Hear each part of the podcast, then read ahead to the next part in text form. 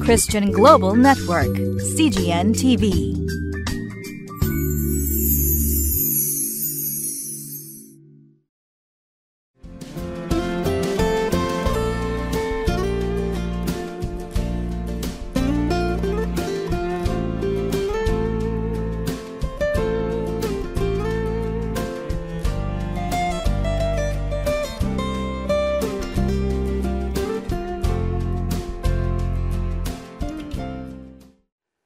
皆さんこんにちは。クライストコミュニティ牧師の大橋健一です。ソロモン王は主に求めた善悪を判断する聞き分ける心によってきっと数々の人間関係の問題を解決していったことでしょう。その象徴的な出来事から昨日は学びました。今日も主に与えられたソロモンの知恵によってソロモンが何をしたのか共に学んでまいりましょう。今日は4月8日聖書箇所は列王記第14章1節から19節。タイトルは管理して整備する時を逃さないようにしましょう。管理して整備する。これもまた主の御心を追求する大切なことです。今日も御言葉から学んでまいりましょ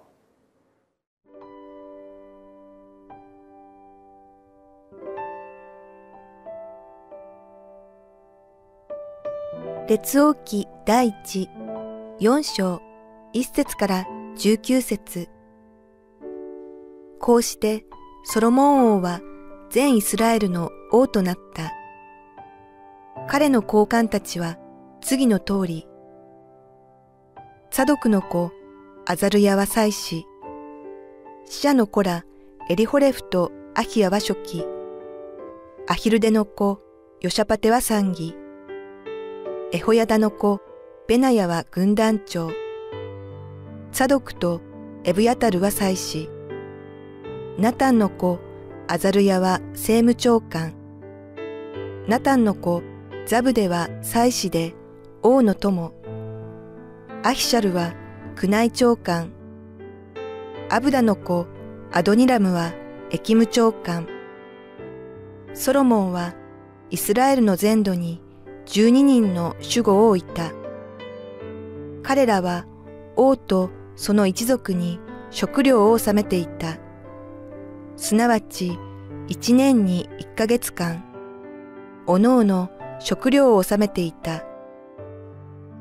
彼らの名は次の通り。エフライムの産地にはフルの子、マカツ、シャールビム、ベテ・シェメシェシュ、エロン・ベテ・ハナンにはデケルの子、アルボテにはヘセデの子、彼にはソコとヘフェルの全地が任せられていた。ドルの全コーチにはアビナダブの子、ソロモンの娘、タファテが彼の妻であった。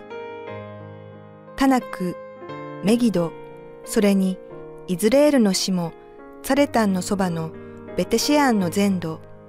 ベテシアンからアベル・メホラ、ヨクモアムの向こうまでの地には、アヒルデの子バーナ、ラモテ・ギルアデにはゲベルの子、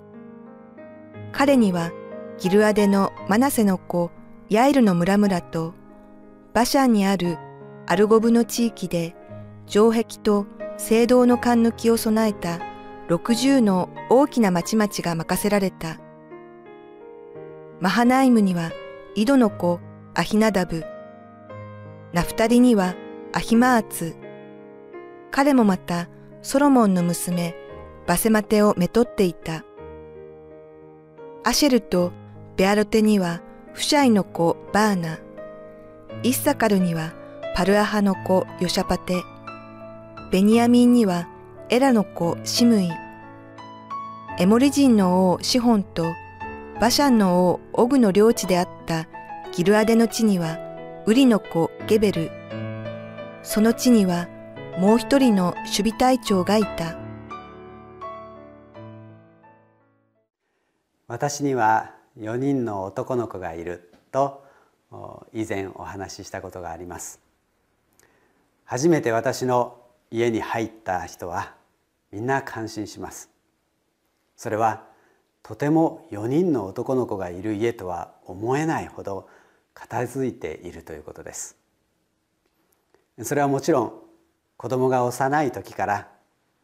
妻が一生懸命そのことをしてきたからです。いや結婚した当初から私も妻によってしっかりと訓練されてきました。結婚して20年余りが経ちますが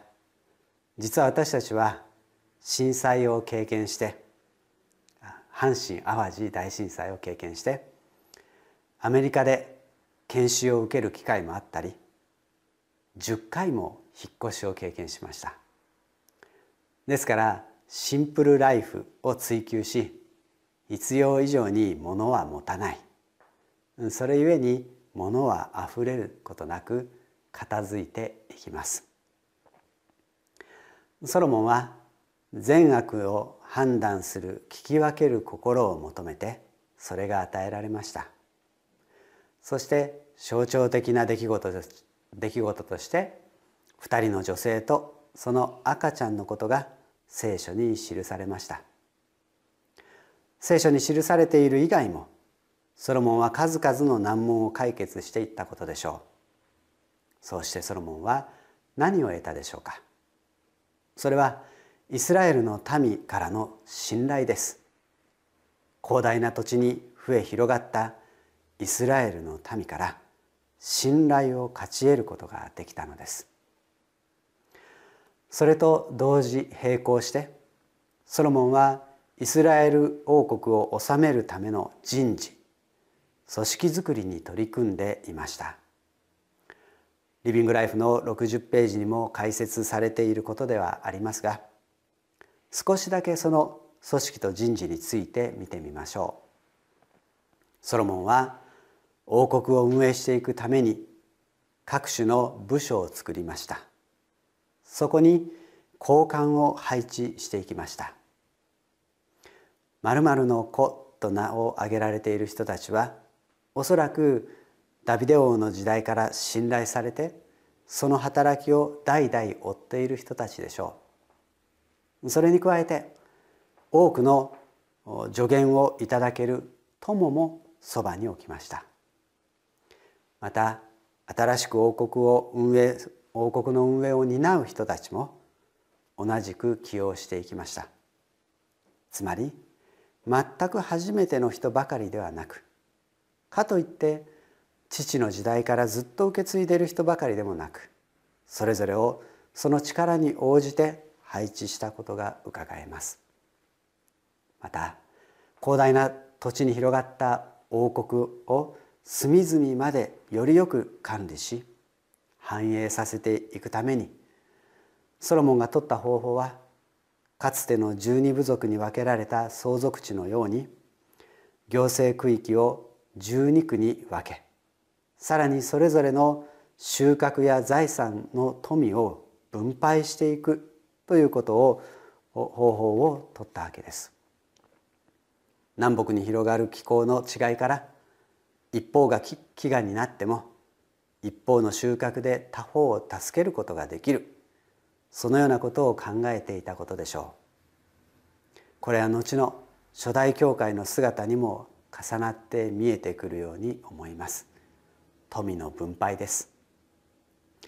主が任せてくださっているイスラエル王国をいかに治めるのか。これもまた善悪を判断し聞き分ける心を求めた結果であります。そして信頼を勝ち取ってその時を逃さず人事や組織の変更に取り組むことができたのも同じ知恵によるものでしょう。私たちは自分が属している組織やそこに関わる人々をどのように捉えるでしょうか。利用するなどという考えはないかと思います。しかしでは与えられているそのような大切な人間関係を聞き分ける心を持って生かしているでしょうか。機能的に変化していくことは決して悪いことではありません。合理的になると心を失うということでも決してありません。私たちには神様が与えてくださった知恵によって全ての関係を生かして主の栄光を表し繁栄をもたらすことができる組織づくりというものがあるはずです。古い人と新しい人と混ぜましょうと単純にそう適用することを言っているのではありません。そうではなく主が主の前に何が良いことで何が悪いことなのかを判断し聞き分ける心を持って人間関係をも生かしていくことが主が望まれていることではないかと気づかされるのです。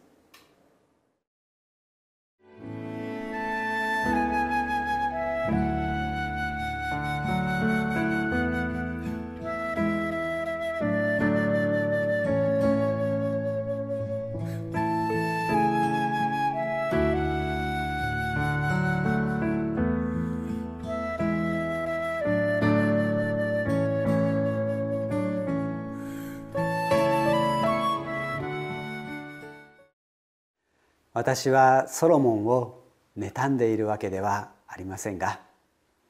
二代目の牧師である私と二代目の王であるソロモンとが重なり本当に知恵あるソロモンが羨ましく思うことがあります。私もまた主に求めていきたいと思います。善悪を判断し聞き分ける心をくださいと。それは自分の利益のためではなく主が与えてくださっているもの全てをそして全ての人を全てのことを主の前に正しく管理し整理し発展させていくためにです。お祈りしましょう。神様あなたは皆のゆえに私たちに本当に多くのものを委ねてくださっています。皆のゆえに多くの人々と結ばれています。そのような私たちをあなたはキリストの体である教会とその一つ一つの機関とに例えられたほどです。どうか私たちが互いに必要とする機関として愛し合い助け合い慰め励まし合い体として成長していけるように頭なるキリストの御心に従って成長していけるように導いてください。主イエス・キリスト様の皆によってお祈りいたします。アーメン。